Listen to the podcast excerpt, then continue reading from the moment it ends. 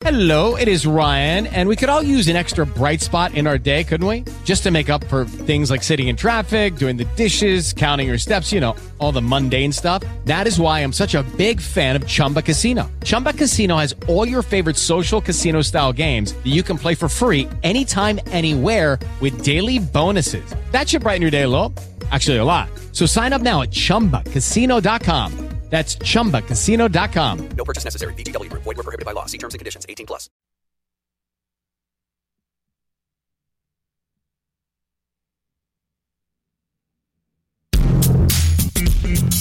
El programa que llega a usted gracias al Grupo de Acciones Públicas de la Universidad del Rosario. Acciones que transforman las vidas de las comunidades, defendiendo derechos, protegiendo el interés público. Un Rosario Radio presenta Ciudadanos en Acción.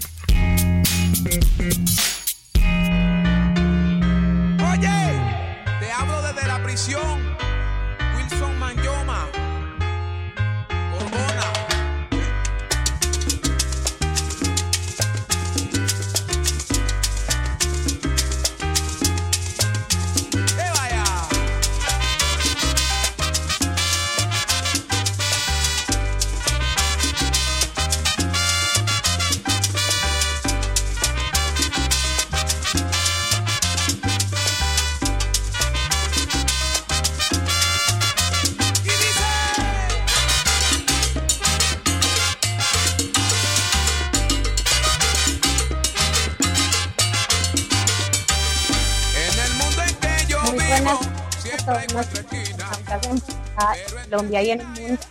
Les damos la bienvenida a otra edición de su programa Ciudadanos en Acción, que se emite todos los martes a las 2 de la tarde a través de los micrófonos de la emisora institucional de la Universidad del Rosario. Esperamos que este sea un espacio de una hora que les traiga una discusión muy interesante sobre, sobre temas de actualidad y de interés público. Con esta canción, El preso y sus pesos, les damos inicio a un tema que va a ser bastante llamativo para nuestra audiencia el día de hoy. Como es habitual, cada ocho días están en esta mesa de trabajo mis compañeros Jorge Portocarrero y Laura Cerro. Bienvenidos a Ciudadanos en Acción. Muy buenas tardes, Ángela. Muchísimas gracias. Les extiendo un cordial saludo a todos nuestros internautas que de seguro nos acompañan y se encuentran conectados desde sus casas, desde teletrabajo, desde home office, en cualquier parte del país o mejor aún desde cualquier parte del mundo con nuestro programa Ciudadanos en Acción. Yo me uno a ese saludo de Jorge y de Ángela. Muy buenas tardes a todos nuestros oyentes. Es un placer nuevamente estar con ustedes en este programa que hoy trae una temática muy especial y es abordar la problemática a causa del COVID-19 que están viviendo las cárceles en el país. Para eso tenemos invitados muy especiales, así que muchas gracias por acompañarnos hoy. Recuerden todos nuestros internautas que hoy en día nos pueden escuchar en vivo a través de Spreaker, pero si por alguna razón llegan tarde a esta emisión o se pierden nuestro programa, nos pueden escuchar a través y nos pueden escuchar y revivir a través de Un Rosario Radio, Spreaker, Spotify o Deezer. No olviden también que nos pueden seguir en redes, en las redes sociales, en Un Rosario Radio, también en Twitter nos encuentran como Un Rosario, arroba Un Rosario Radio y en Instagram como Un Rosario, Un Rosario Radio On. Recuerden que este programa es hecho por miembros del equipo del Grupo de Acciones Públicas GAP de la Universidad del Rosario, que es la primera clínica jurídica en Colombia en defender los derechos humanos y el interés público. Los invitamos también a que nos sigan como clínica, como Grupo de Acciones Públicas, y en Twitter nos pueden encontrar como arroba GAP y en Facebook nos encuentran como Grupo de Acciones Públicas GAP. Mi nombre es Ángela Parra y con el control, control master de Nelson Duarte y la dirección general de Sebastián Ríos, esto es Ciudadanos en Acción. Bienvenidos.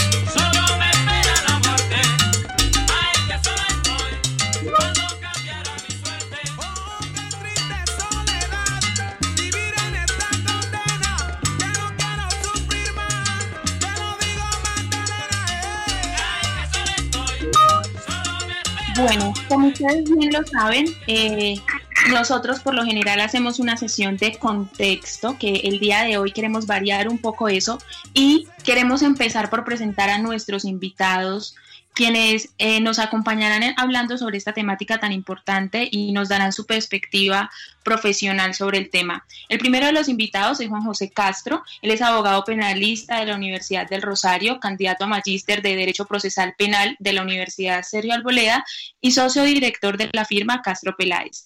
También es abogado asesor del Congreso de la República y coordinador académico de la Defensoría del Pueblo. También tendremos como invitado, pero a través de una entrevista que le realizamos, a Joel Trejos, abogado de la Universidad de Caldas, que ha tenido una extensa carrera en la rama judicial y hoy en día se desempeña como magistrado de la Sala Penal del Tribunal Superior del Meta. Y además se ha desempeñado en otros cargos como juez de instrucción criminal en Pereira, magistrado de la Sala Administrativa del Consejo Seccional de la Judicatura y magistrado de la Sala Penal del Tribunal Superior de Pereira. Eh, ha sido docente y también ha estado en otros cargos eh, muy cercanos a la rama judicial que nos van a permitir conocer un poco más a fondo la temática de hoy. Así que le damos paso a Juan José para que se presente ante nuestros micrófonos. Bueno, buenas tardes a todos, a la mesa de trabajo, a todos los miembros del GAP, de la Universidad del Rosario, a todos los- nuestros oyentes, internautas.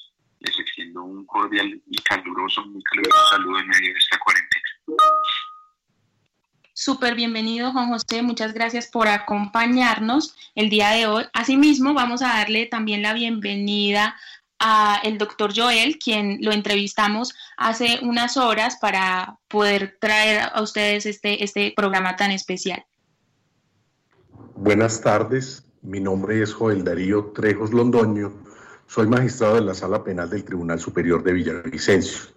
Es grato acompañarlos en el día de hoy en Ciudadanos en Acción. Un saludo para todos los oyentes, igualmente para la mesa que dirige hoy el programa.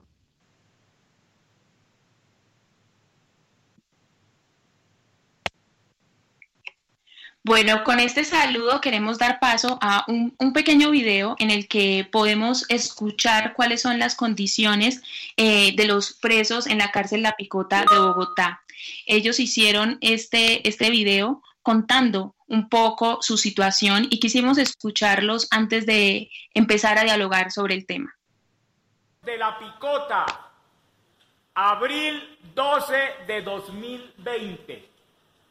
Señor presidente de la República de Colombia, Iván Duque Márquez, los presos de Colombia, después de conocerse las muertes ocurridas en las cárceles de Villavicencio y los varios infectados en otras cárceles, incluido personal de la Guardia del IMPEC, demandamos respetuosamente del presidente de la República, Iván Duque Márquez, la protección de nuestras vidas frente a la pandemia del COVID-19.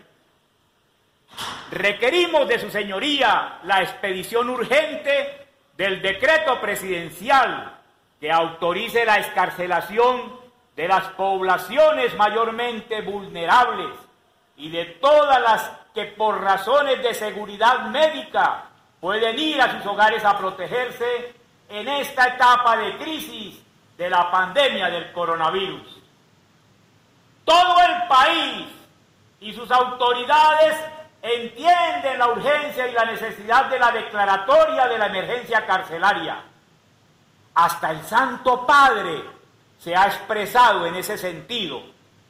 El único que no lo entiende es el fiscal general que habla sin conocimiento de causa de la situación carcelaria. Lo invitamos, señor fiscal, que venga a cualquiera de las cárceles de Colombia y pase un día o una semana en una cárcel para que evalúe si cree que tiene seguridad médica y sanitaria frente al coronavirus.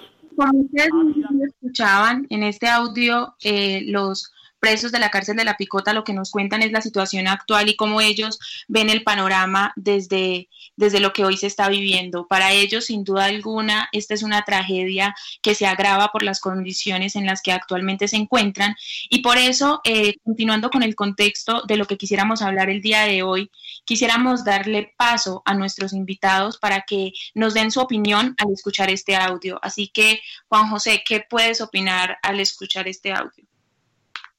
No, pues eh, ilustra la situación compleja, eh, desnuda por completo naturalmente las falencias de décadas del sistema penitenciario colombiano y también en algunos aspectos pues, del sistema judicial. Pero más allá de todo, yo creo que en este contexto ya se ha generado un falso dilema. Eh, y si ustedes se dan cuenta, no se está generando solamente en Colombia, sino en Argentina, en Italia, en España, en lugares que pues, tienen presencia del coronavirus.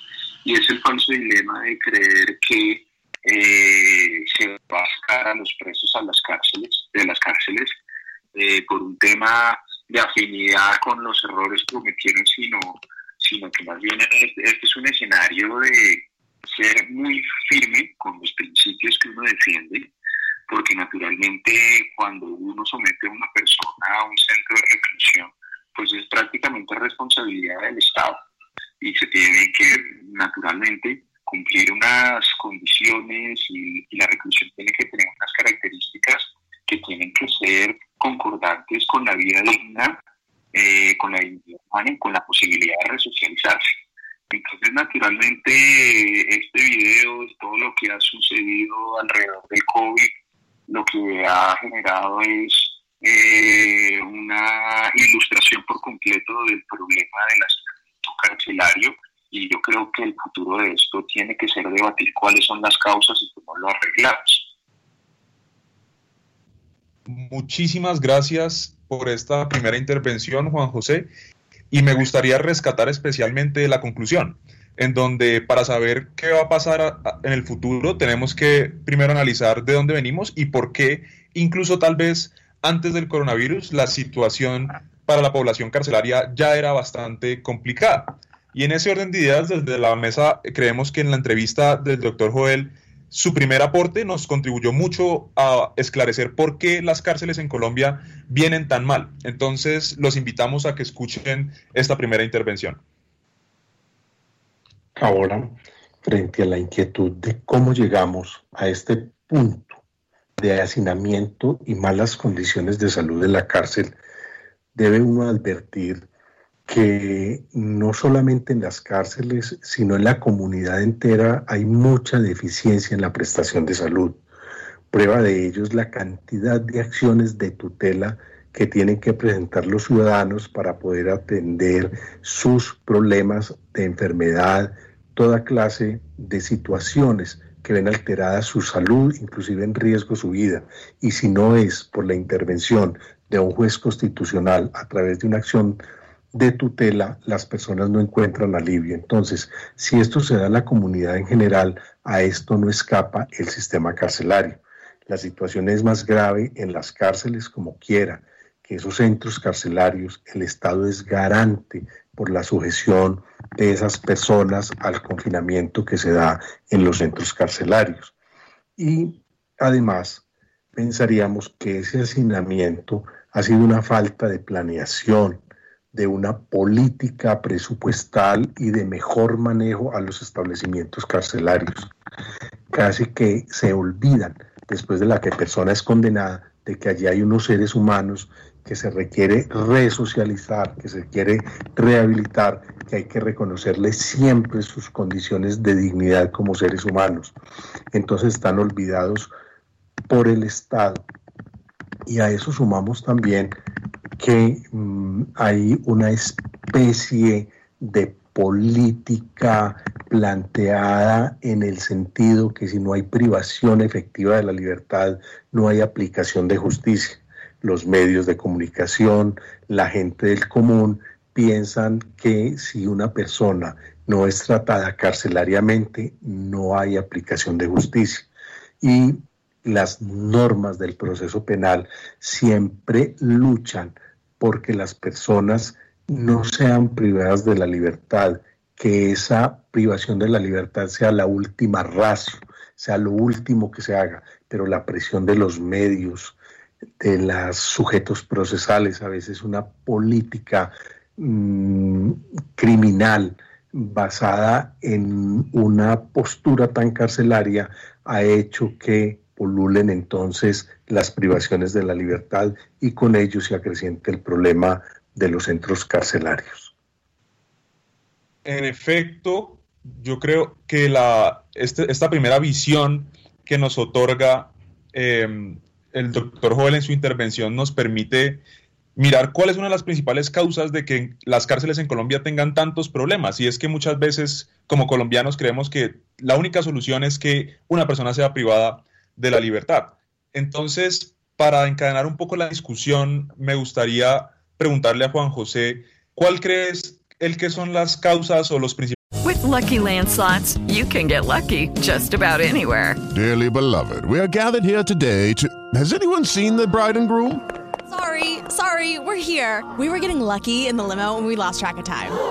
No, Lucky Land Casino, with cash prizes that add up quicker than a guest registry. In that case, I pronounce you lucky. Play for free at LuckyLandSlots.com. Daily bonuses are waiting. No purchase necessary. Void where prohibited by law. 18 plus. Terms and conditions apply. See website for details. Hello, it is Ryan, and I was on a flight the other day playing one of my favorite social spin slot games on ChumbaCasino.com. I looked over the person sitting next to me, and you know what they were doing? They were also playing Chumba Casino. Coincidence? I think not. Everybody's loving having fun with it. Chumba Casino is home to hundreds of casino-style games that you can play for free anytime, anywhere, even at 30,000 feet. So sign up now at ChumbaCasino.com to claim your free welcome bonus. That's ChumbaCasino.com and live the Chumba life. No purchase necessary. VGW. Void prohibited by law. See terms and conditions. 18 plus. principales problemas que tiene el sistema penitenciario que se manifiestan claramente de manera mucho más grave ahorita en la emergencia causada por el COVID-19? Bueno, no, pues yo creo que el problema, el sistema penitenciario colombiano, igual que el sistema procesal penal colombiano, pues no se le puede atribuir a una única razón eh, su colapso o su próximo colapso eh, a una única entidad, a una única persona, sino que realmente es, el, es la conclusión de un sistema errático, de una progresividad errática, pero más que todo de desarrollar políticas legislativas, de desarrollar eh, proyectos de ley, eh, en general eh, desarrollar decisiones judiciales como acto de poder también, eh, sin tener claro cuál es la política criminal del Estado. El pro- profesor Binder planteaba dos concepciones muy básicas de política criminal, o un desarrollo interdisciplinario, estructurado entre la criminología, la sociología, el derecho penal, la victimología, ¿cierto? O simplemente lo que el Estado aplica en su derecho punitivo. Y el norte y el deber ser del asunto, que muchas veces el deber ser a nosotros nos lo plantean como algo etéreo e inalcanzable. Pero el deber ser de esto es simplemente tener una política criminal juiciosa de la cual se desarrolle, se desarrolle todo lo que va a permear el sistema punitivo y el sistema procesal. Dado ese desarrollo desorganizado, pues nosotros, y dado obviamente a, si se puede decir, al abandono estatal que han tenido las prisiones, pues las prisiones hoy tienen problemas económicos, ¿cierto? No existen, por ejemplo, esos problemas económicos nos han llevado a que no exista el personal necesario para garantizar condiciones de salubridad que hoy son más que necesarias.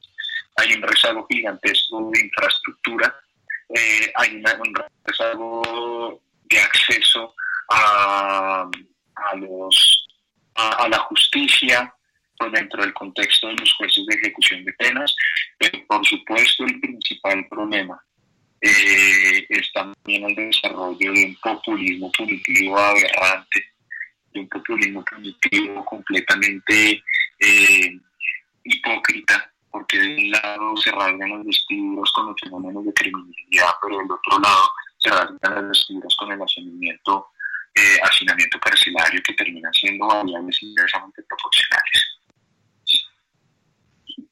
Bueno, el doctor Juan José nos ilustra muy bien la situación carcelaria en general, pero para que los ciberoyentes se den cuenta de qué tan grave es este problema, creo que es importante mencionar algunas cifras. Lo primero es que hay que tener en cuenta que este no es un problema leve, sino que es un problema bastante urgente. Tenemos cárceles como la cárcel de Riohacha que tiene un hacinamiento del 400% y pues cárceles un poco más conocidas por todos como la cárcel del Buen Pastor tiene un hacinamiento del el 70%. Entonces así llegamos a cifras bastante alarmantes y tenemos también problemas a raíz de esta coyuntura en el sistema carcelario bastante urgentes. Por ejemplo, la situación de Villavicencio, que no es desconocida para ninguno de nosotros, en la cual al 29 de abril se reportaban aproximadamente 309 casos de coronavirus dentro eh, de- del, del sistema carcelario. Entonces queríamos preguntarle a nuestro invitado Juan José, antes de entrar al decreto de excarcelación y a las medidas que ha tomado el gobierno para resolver la crisis del coronavirus, ¿cuál ha sido históricamente la postura del gobierno? Y antes de estas medidas que está tomando, ¿qué se ha hecho para solucionar todos estos problemas que usted muy bien ilustra? Pues mira, yo creo que eh, eh, si uno pudiera determinar un factor común en los últimos 30 años sobre la política punitiva y penitenciaria, en su gran mayoría se ha limitado a dos conceptos distintos. El primero es eh, exacerbar, aumentar, proponer eh, la prevención general negativa como un mecanismo de cumplimiento de la ley. ¿Eso qué quiere decir? Que las personas cumplan la ley penal, por así decirlo, eh, por el miedo a que, la, a, a que los metan a prisión, eh, por el miedo a la sanción. De otro lado, de otro lado, pues esto fracasó por completo porque pues, los fenómenos criminales desde hace 20 años solo han ido en aumento. Eh, y del otro lado, se han enfocado en creer que el sistema penitenciario lo único que necesita es la creación de cupos carcelarios. Es decir, aumentemos, eh, aumentemos cupos, creemos nuevas cárceles. Y si bien eso es necesario por una razón bastante sencilla, es que la población eh, en promedio siempre crece y con eso muchas veces proporcionalmente creen, crecen los fenómenos criminales. El punto es que eso es solo una parte de una articulación ordenada, lo que debe ser una política criminal, una política penitenciaria. En ese punto, entonces, eh, quedaron por fuera, por ejemplo, análisis sociológicos de qué es lo que está pasando en la sociedad y cómo nosotros podemos atacar el delito antes de que este suceda, por ejemplo, tratando de atizar factores económicos, tratando de atizar factores de, tratando de salvaguardarse en factores de segregación social, tratando de generar oportunidades sociales que son políticas de mediano y largo plazo. Pero no solamente por eso, cuando uno no tiene un desarrollo y no, no impacta sus políticas cognitivas de, una, de, de- de este concepto de, de una política criminal interdisciplinaria, pues naturalmente no tiene cómo entender, por ejemplo, aspectos básicos de criminología relacionados del por qué está pasando el delito y qué es lo que y cuáles son los factores que están impulsando eh, las, las, acciones criminales en ciertos territorios. Entonces, lastimosamente, pues no ha, no ha existido un norte, porque no hay política criminal para el desarrollo eh, de las políticas punitivas, no hay una política de Estado y, y- y- las políticas de gobierno de cada uno de los gobiernos prácticamente se han limitado a la creación de cupos carcelarios y tristemente en muchos escenarios hacer eh, proselitismo punitivo con la creación de nuevos delitos, con el endurecimiento de los subrogados y los beneficios penales, con las limitaciones a los mecanismos alternativos de terminación del proceso penal, entre muchas razones. Eh, digamos que el sistema punitivo eh, se ha ido quedando sin aire y, lo que está pasando hoy es el reflejo de eso. Nosotros tenemos un hacinamiento carcelario hasta acá, hasta del 50% de los cupos carcelarios. No tenemos, por ejemplo, eh, la división entre sindicados y condenados, y los sindicados son personas que se les impuso medidas de aseguramiento, pero que no se les ha vencido su presunción de inocencia, ¿cierto? Entonces, digamos que ha sido errático, han sido las posiciones completamente desorganizadas y completamente acéfalas. Bueno, con esta gran respuesta de nuestro invitado Juan José, creo que ya los ciberoyentes se pueden ir haciendo una idea de cuál es la postura del gobierno frente a nuestro sistema penitenciario, cuáles qué medidas se han tomado para resolver estos problemas que también muy bien ilustran nuestros invitados.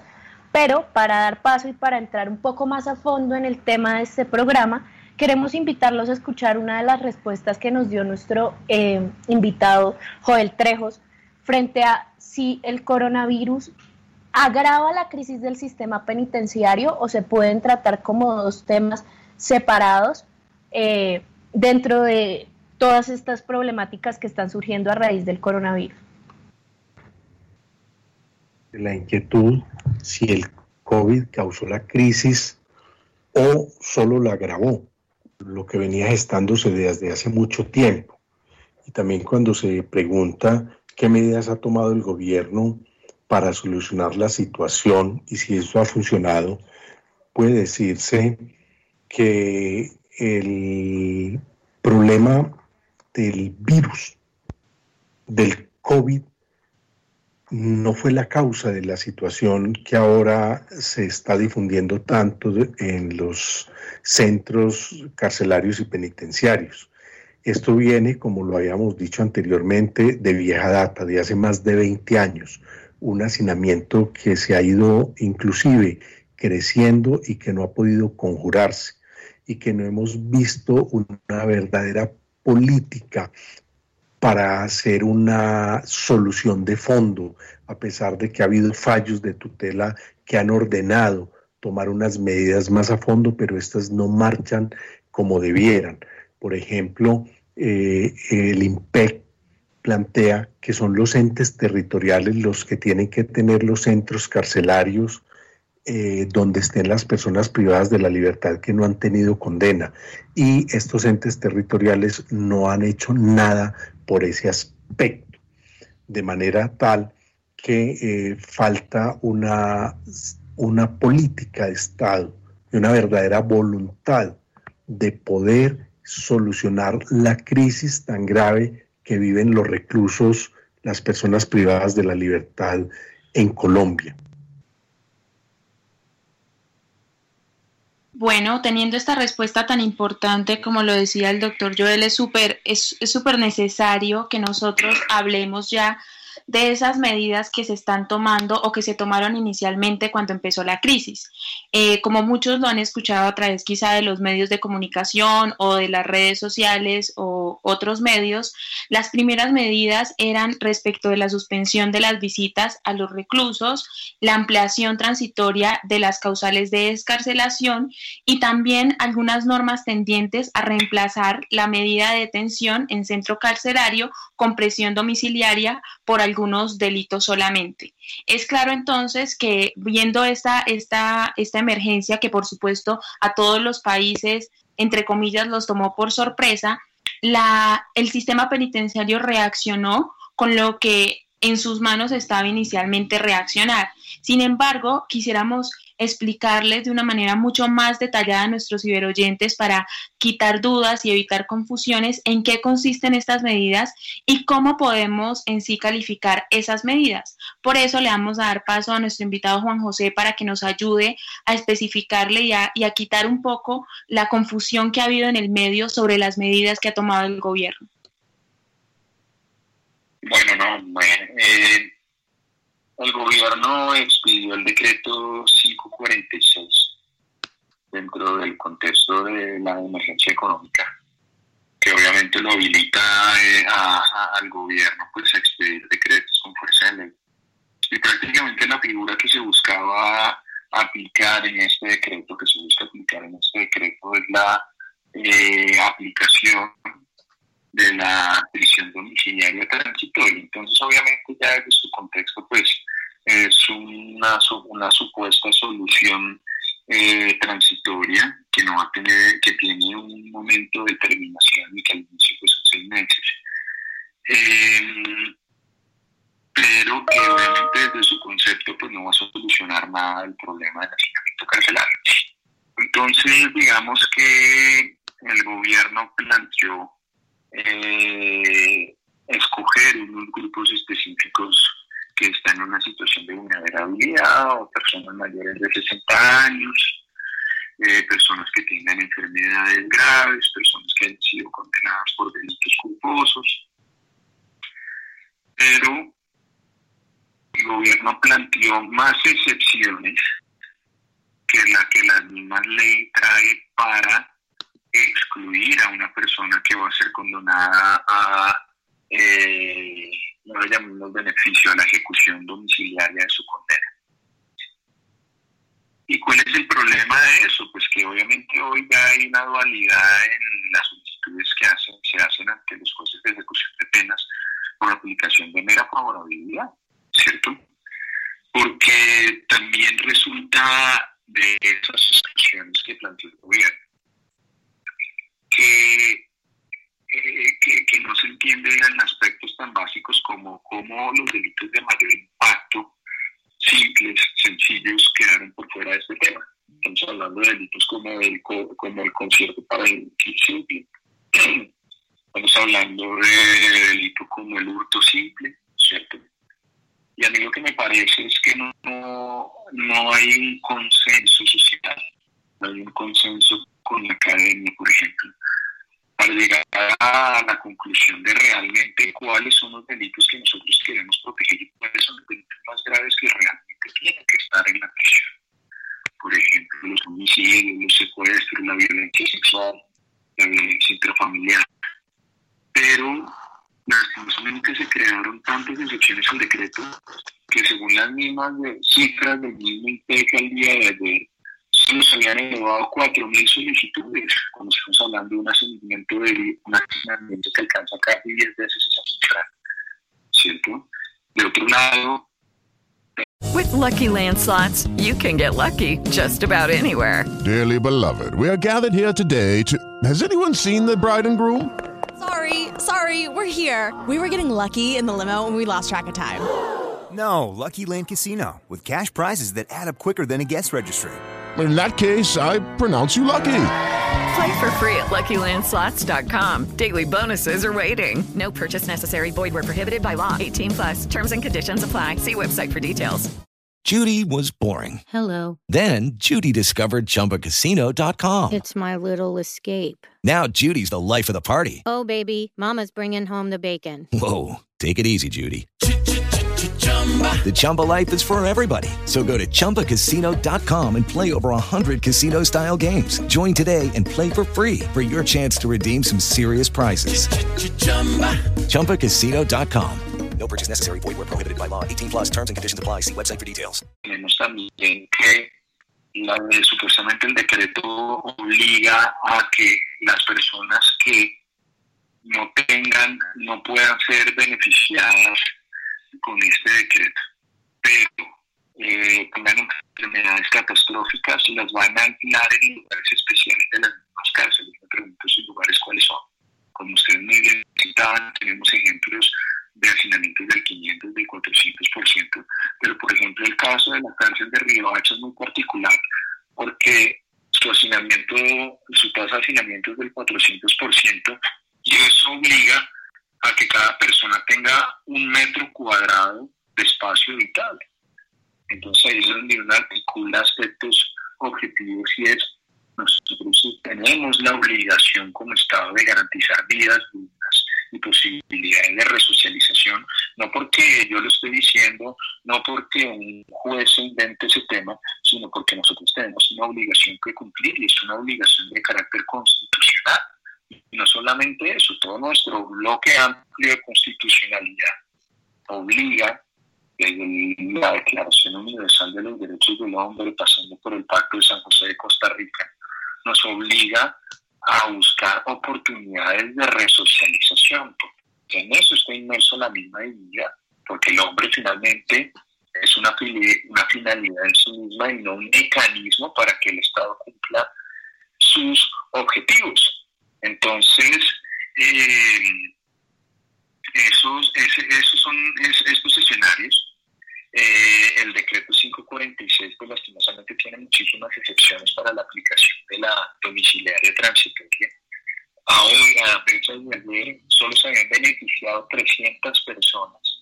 Ya se han hecho 1.400 solicitudes y el decreto en sus proyecciones solo tiene contemplado beneficiar a 4.000 personas. Entonces, si hacemos eh, cuentas alegres, por así decirlo, de 40.000 personas, donde solo quedan 36.000 asignadas, ¿qué vamos a hacer con ellas? Esa es la pregunta y ese es el problema, y ese es el inconveniente, y ese es el mal diseño. Yo me he arriesgado a decir en mis columnas que, esta, que este decreto ni siquiera es un paño de agua tibia. Y el problema es que, como ustedes lo han visto, con el paso del tiempo, ya datos de ayer teníamos más de 500 infectados en la cárcel de Villavicencio. Y esto no es un- y nosotros tenemos que ser majestuosos en el uso de la justicia, tenemos que ser justos y nosotros no podemos condenar a muerte a las personas indirectamente, porque si el Estado no da las garantías necesarias para que los para que sus presos estén en condiciones al menos salubres, porque es que hoy son insalubres, pues se nos va a acrecentar el gigantesco, eh, las gigantescas deudas por condenas por muertes en los institutos carcelarios cuando hay fallas en el servicio por parte del Estado. Entonces, ¿qué es lo que nosotros queremos? Lo que nos tenemos que preguntar, ¿qué es lo que debemos primar ahorita? Esta discusión tiene que salir por completo de un tema de empatía y de afinidad con los criminales, sino que el Estado tiene unas obligaciones y tiene que cumplirlas de cierta manera. Eso es lo único que se está exigiendo.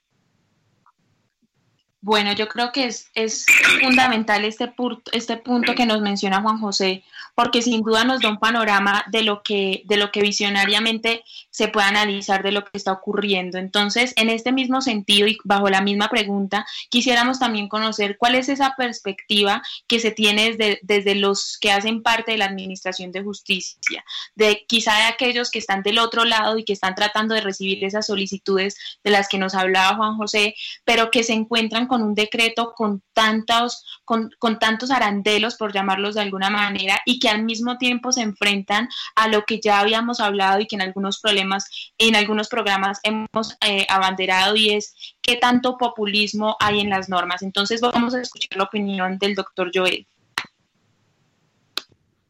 Ahora, frente a las medidas que en esta época de crisis, de pandemia, se han estado tomando frente a procurar aliviar la situación de las personas privadas de la libertad, quiero referirme concretamente al reciente decreto 546 del año en curso, recientemente salido, fechado el 14 de abril de este año. Eh, ¿Qué puedo decir? Necesita una medida urgente.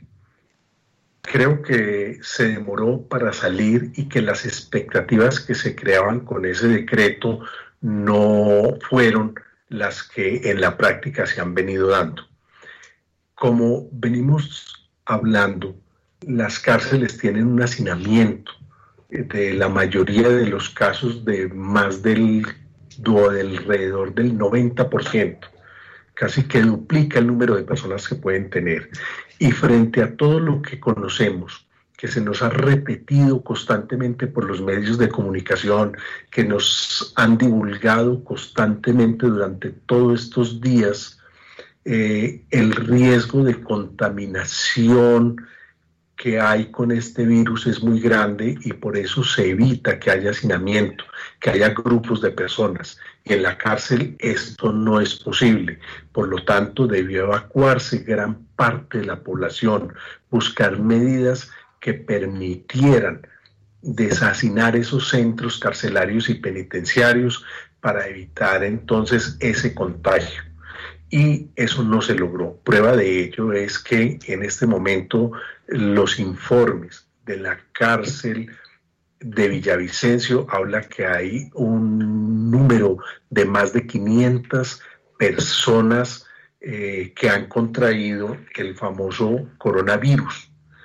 Y todo se dio por de pronto la falta de unas medidas más prontas, más efectivas. El- en la mayoría de los casos, las personas privadas de la libertad no logran eh, tomar una prisión domiciliaria transitoria a través del decreto porque son muchos los delitos que lo prohíben. Yo creo que serán mínimos los casos. En, lo que he visto de los despachos judiciales en Villavicencio y en el mismo Tribunal Superior, en la sala penal, no han prosperado ninguno de los que yo conozco, pero no tengo pues una información completa, plena de cuántas solicitudes se han hecho y cuántas han prosperado o no.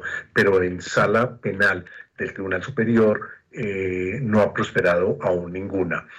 Y también se ha venido una avalancha de tutelas de las personas privadas de la libertad, procurando a través de la acción constitucional obtener entonces esa prisión domiciliaria eh, transitoria por el temor de estar eh, confinados en una cárcel que está sin nada. Eh, em, puedo contar que es un ejercicio, la sala penal del Tribunal de Villavicencio, como ponencia del doctor Alcibiades Vargas, en el sentido de dejar sin valor una decisión de un juez de ejecución de penas que, conociendo la situación de una persona privada de la libertad que tenía más de 70 años y tenía otras, otras enfermedades, por ejemplo, como hipertensión, problemas renales eh, y el grave riesgo que se ha difundido que son mucho más vulnerables las personas a esta edad y con esas enfermedades que ha tenido antes un riesgo de contagio resulta ser mortal. Entonces, lo que se ha planteado es que podría el juez estudiar la posibilidad de la suspensión de la medida provisional o de la pena de prisión eh, con aplicación de algunas normas del proceso del Código Penal y del proceso penal. Y aquí nos referimos propiamente a que el artículo 68 del Código Penal habla de la reclusión domiciliaria en el hogar o en el hospital cuando hay una enfermedad grave incompatible con el, con el reclusorio. Y lo mismo tenemos otra norma que es el artículo 314, numeral cuarto, eh, y el artículo 461, que también en su conjunto hablan de la posibilidad de que los jueces puedan suspender este tipo de medidas. Y ello se hace sin ninguna restricción como lo tiene la última, el último decreto eh, de la famosa mm, prisión domiciliaria transitoria o medida de detención domiciliaria transitoria. Pues aquí, por un fallo de constitucionalidad, se planteó que queda a criterio del juez plantear si se le puede y se le puede dar este tipo de beneficio por el grave riesgo de la persona permanecer confinada. Y creo en particular que en esas situaciones de tanto riesgo para una persona privada de la libertad es viable dar la suspensión. Y allí no habría que mirar los tipos de delitos y las negaciones que se tienen porque reitero eh, es una sentencia de constitucionalidad la 3 de 18 la 318 del año 2008 que dijo que no se puede admitir constitucionalmente una prohibición absoluta que es el juez el que tiene la discrecionalidad de sustituir de acuerdo con la gravedad de la enfermedad que sufre la persona.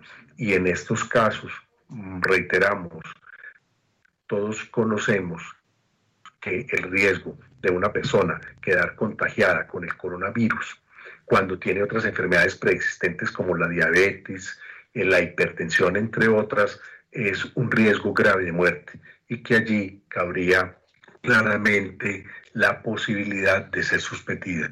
Entonces creemos que puede ser más generoso la aplicación del artículo 68 y del artículo que mencionaba del procedimiento penal, el 314, de suspender la medida, puede ser mucho más generoso y más viable que el último decreto de que venimos hablando, que expidió el Estado en el mes de abril, que es el 546, que es muy limitadas las posibilidades para que las personas puedan suspendérsele o eh, cambiarles eh, el confinamiento intramural por una medida domiciliaria o en un centro hospitalario. Bueno, pues yo creo que ya con esas dos intervenciones, tanto de Juan José como del doctor Joel, pues nos queda extremadamente clara cuál debe ser la visión que tenemos como sociedad y como colombianos cuando analizamos la concepción de soluciones para solucionar el problema carcelario. O sea, es súper importante que, claro, abarque la mayor cantidad de delitos posibles, porque si no, pues no hacemos nada, porque si el hacinamiento es muy grande y la solución solamente toca o puede afectar positivamente a una pequeña parte de la población carcelaria, pues no se está solucionando el problema. En ese orden de ideas, para seguir con nuestra discusión, para empezar a tocar otros dos temitas que por lo general no se habla mucho, ni siquiera en la opinión pública, ni siquiera en la opinión pública, ni tampoco en lo que vemos en, en, medios y demás, quisiera resaltar dos cosas de la intervención del doctor Joel. Primero, lo incisivo que fue con el tema de la oportunidad y de la eficacia. Es decir, de nada sirve tener soluciones si se demoran muchísimo. Y segundo, el tema del rol del juez, la interpretación y la discrecionalidad.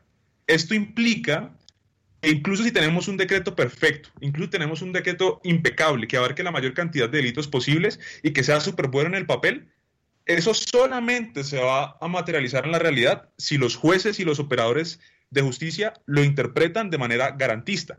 Si tienen en cuenta que el riesgo es mucho mayor para personas que ya están enfermas por la situación carcelaria, si entienden que el tiempo apremia, si entienden que un día más adentro puede significar la diferencia entre la salud y la enfermedad, entre la vida y la muerte. Y por eso les traemos un caso que yo creo que la experiencia como penalista de nuestro invitado Juan José nos va a poder eh, pues nos va a permitir ver si esto es una situación generalizada o si es un caso muy atípico. Y es el caso de una sentencia que está circulando desde este fin de semana en redes sociales que resolvió una habeas corpus, es decir, analizaba si una persona estaba siendo detenida o privada de su libertad de manera injusta. Y la hermana de la persona detenida alegaba que, uno, la persona tenía derecho a salir porque ya había cumplido con la mitad de su pena, pero que se estaba demorando mucho el trámite y lo necesitaban afuera porque el tiempo apremiaba y era importante que saliera para evitar el riesgo de contagio. Y dos, también es muy interesante porque nos muestra cómo a veces los operadores pueden interpretar esos esas arandelas que decía Laura de manera contraria a los derechos humanos de los presos. Entonces decían que había un mal conteo de los días y por eso no podía salir. ¿Qué piensa eh, Juan José como penalista, como abogado, que seguramente ha tocado temas parecidos frente a lo que se demoran las autoridades para este tipo de trámites y la interpretación poco o muy garantista que pueden tener los jueces frente a los casos o solicitudes elevadas de los beneficios que, que nos proponían ahorita. Bueno, mire, yo creo que hay una línea jurisprudencial muy clara en la sala penal de la Corte Suprema de Justicia relacionada con los habeas corpus. Y de pronto esto es una decisión disímil, pero la Corte ha establecido claramente que el habeas corpus no es el mecanismo idóneo para solucionar temas de libertad dentro del contexto del proceso penal o dentro del Hola, buenos días, mi pana. Buenos días, bienvenido a Sherwin Williams. ¡Ey! ¿Qué onda, compadre? ¿Qué onda? Ya tengo lista la pintura que ordenaste en el ProPlus app. Con más de 6.000 representantes en nuestras tiendas listos para atenderte en tu idioma y beneficios para contratistas que encontrarás en aliadopro.com. En Sherwin Williams somos el aliado del PRO. contexto de la ejecución de pena. Y eso quiere decir naturalmente que eh, la acción y el camino regular eh, para evacuar estas situaciones es a través de los jueces de ejecución de penas. Es que hoy eh, tienen muchísima más carga que un juez normal, un juez municipal, dado a que se les acumularon muchísimas cosas en este tiempo. Por ejemplo, eh, todos los beneficios de, de amnistía, por el tema del proceso de paz, eh, ahora el tema de las solicitudes de domiciliarios transitorias y no dejamos de lado, por ejemplo, que la Procuraduría General de la Nación, eh, si no estoy mal, la semana pasada, después de un estudio que hizo, se eh, pudo determinar que hoy dentro de las cárceles, por ejemplo, hay más de 4.000 personas que están esperando una respuesta de su salida por pena cumplida, otros eh, 1.200 personas que están relacionadas con los beneficios de, de- de- de la libertad condicional, otros por haber cumplido los tres quintos de, parte de su condena, con eso serían más o menos 8.000 personas que podrían salir. ¿Cuál es el punto? Que como todo el sistema judicial colombiano, independientemente de cuál sea la jurisdicción, existe un problema muy serio de congestión. Problemas en los que, por ejemplo, se ven inmersos los jueces de ejecución de penas porque, por ejemplo, por Bogotá el número no supera los 20 jueces, que tienen evacuar y que tienen que revisar todo el proceso, eh, todas las solicitudes dentro del ordinario y lo extraordinario que tiene el proceso de ejecución de penas, que dentro del diseño institucional, en mi criterio, no mm, esa función podría evacuarla un, jue- un juez de conocimiento, pero pues eso ya son debates sobre la estructura del, del sistema de justicia. Entonces, el problema hoy es que mm, existe un grave problema de congestión, existe un grave problema de insumos, existe un grave problema de personal. Eh, y todo eso va en contravía de las garantías porque naturalmente como el- se acuñó por ejemplo en las fiscalías locales de Bogotá pues existe un término que es la carga humana de trabajo y esa carga humana de trabajo es lo que uno puede hacer dentro de su horario laboral en términos de eh, eficientes para impulsar los procesos que tiene bajo su cargo y los, jue- y los fiscales locales hoy tienen tres, cuatro cargas humanas de trabajo. Los jueces de ejecución de penas están en una situación igual o peor. Entonces, esto es un tema estructural. Eso es un tema estructural. Por ejemplo, también usted citaba esa sentencia del habeas corpus. También hay una decisión, si no estoy mal, del juez eh, 18 penal de circuito de Bogotá, en la que condenó a una persona a, a prisión, ¿cierto? Pero que dentro del contexto de esta, de, pues, de esta pandemia le aplicó eh, la prisión domiciliaria transitoria mientras se resuelve esta situación. por ejemplo. Entonces, naturalmente, ya para puntualizar en el último aspecto de su pregunta, pues afortunadamente necesitamos jueces que entiendan la situación carcelaria de Colombia, que entiendan la situación carcelaria de su región también y de, su ciudad, para que entienda cómo dentro de la ley puede utilizar herramientas como la favorabilidad para tratar de apoyar con un grano de arena, con un caso concreto, a no hacer más gravosa esta situación. Bueno, muchísimas gracias por esa respuesta eh, a nuestro invitado Juan José. Sin duda alguna este ha sido un programa muy, muy útil para contextualizarnos y para entender a profundidad cuál es la situación carcelaria que se está viviendo en general y también en particular a raíz de la crisis del COVID-19. Todavía nos, quedan varios puntos por tocar, sin embargo debemos pasar a una breve pausa. Por favor, no nos minimicen, que ya seguiremos con más de este programa de Ciudadanos en Acción. GAP, promoviendo la responsabilidad social en el ejercicio legal. There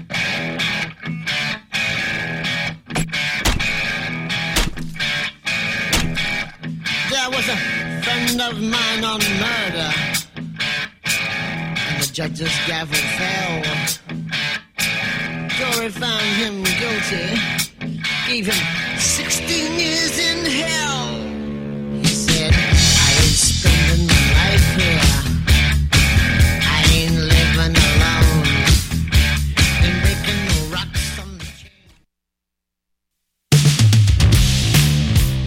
En el 2020, sigue conectado con Un Rosario Radio.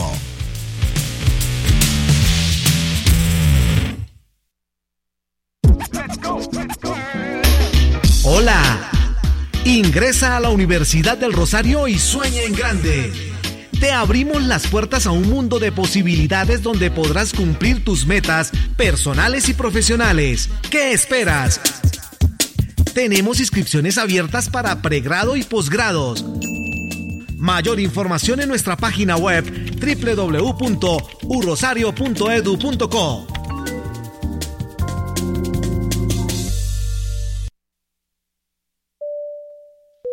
A todos los internautas de Rosario Radio, bienvenidos a bordo.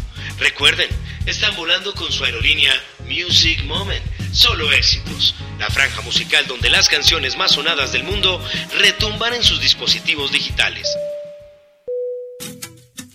Parce, venga, yo le digo una cosa, hermano. vea. Abróchese sus audífonos y suba el volumen de lunes a viernes al mediodía. Vuele con nosotros y conozca los hits musicales del momento. Vallenato 2035. Pagar una carrera profesional siempre había significado deudas interminables. Hasta hoy, la Universidad del Rosario creó el modelo del Cole a la U, con el que podrás financiar tu pregrado directamente con nosotros. Es muy sencillo. 1. La pensión que pagábamos en el colegio la seguimos pagando en la universidad durante nuestro periodo de estudios. Y 2. Ya, cuando nos graduemos, abonas el 25% de tus ingresos profesionales. Lo mejor de todo es que no pagas intereses. Recuerda, solo pagas si devengas un ingreso profesional. No pagas intereses y el valor que pagas ayuda a que más personas puedan beneficiarse. Este modelo solo aplica para programas con cupos disponibles y no aplica para los programas de medicina, jurisprudencia e ingeniería biomédica. Ingresa ya a la página www.urrosario.edu.co o comunícate al teléfono 297-0200, opción 3 y después opción 1 y aplica el programa de tu interés. Ciudadanos en Acción, programa del Grupo de Acciones Públicas GAP.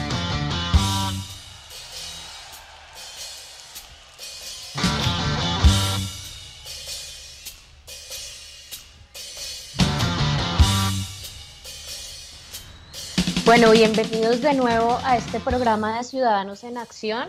El tiempo al aire se nos agota, pero queremos cerrar y queremos que eh, nuestro invitado Juan José concluya contándonos a todos eh, una pregunta que a mí me parece bastante importante y que creo que se ha tocado tangencialmente a lo largo del programa.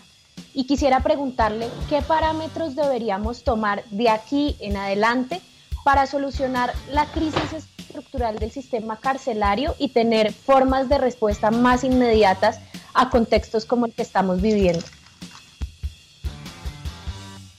Una pregunta muy importante porque, como explicaba en respuestas anteriores, no es un problema monofásico, si se puede decir de esa manera, sino como en un sistema hay muchas cosas que están fallando. Entonces, desde un lado, yo creo que hay que analizar la parte sustancial del, del, del todo el sistema penal colombiano, así como la parte procesal, y también aplicar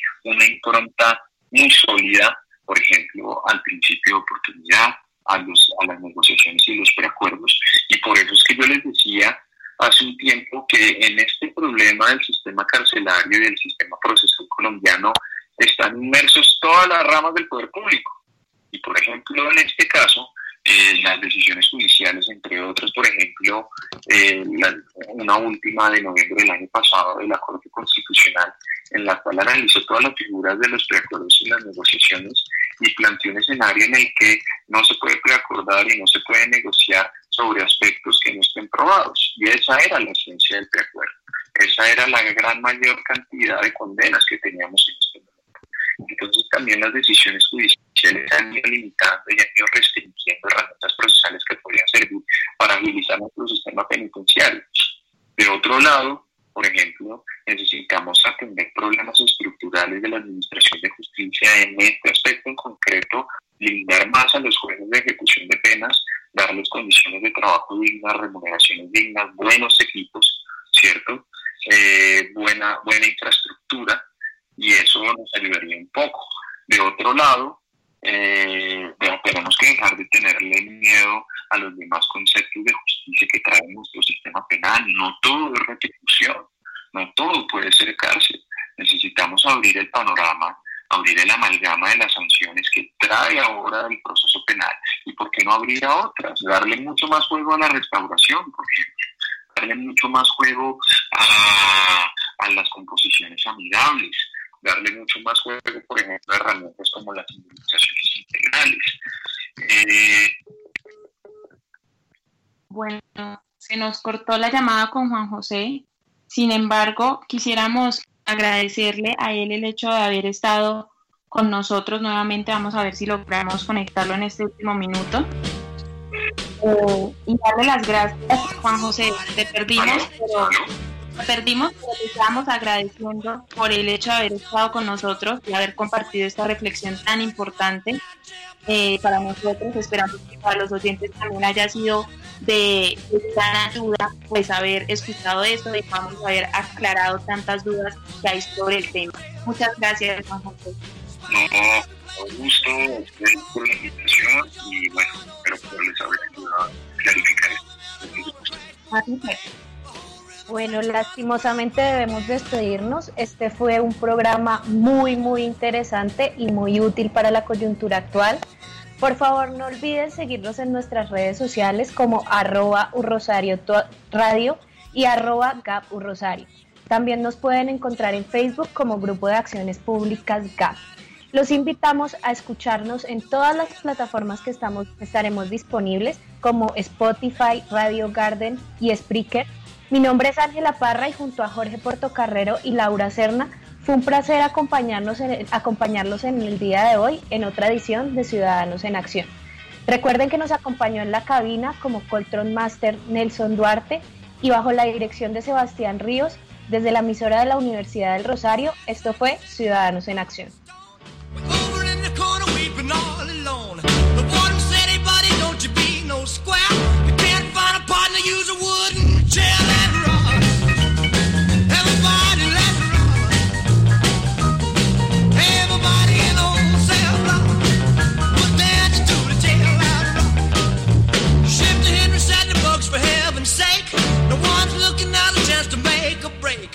Bugs turned to Shifty and he said, nix, nix. I wanna stick around, I wanna get my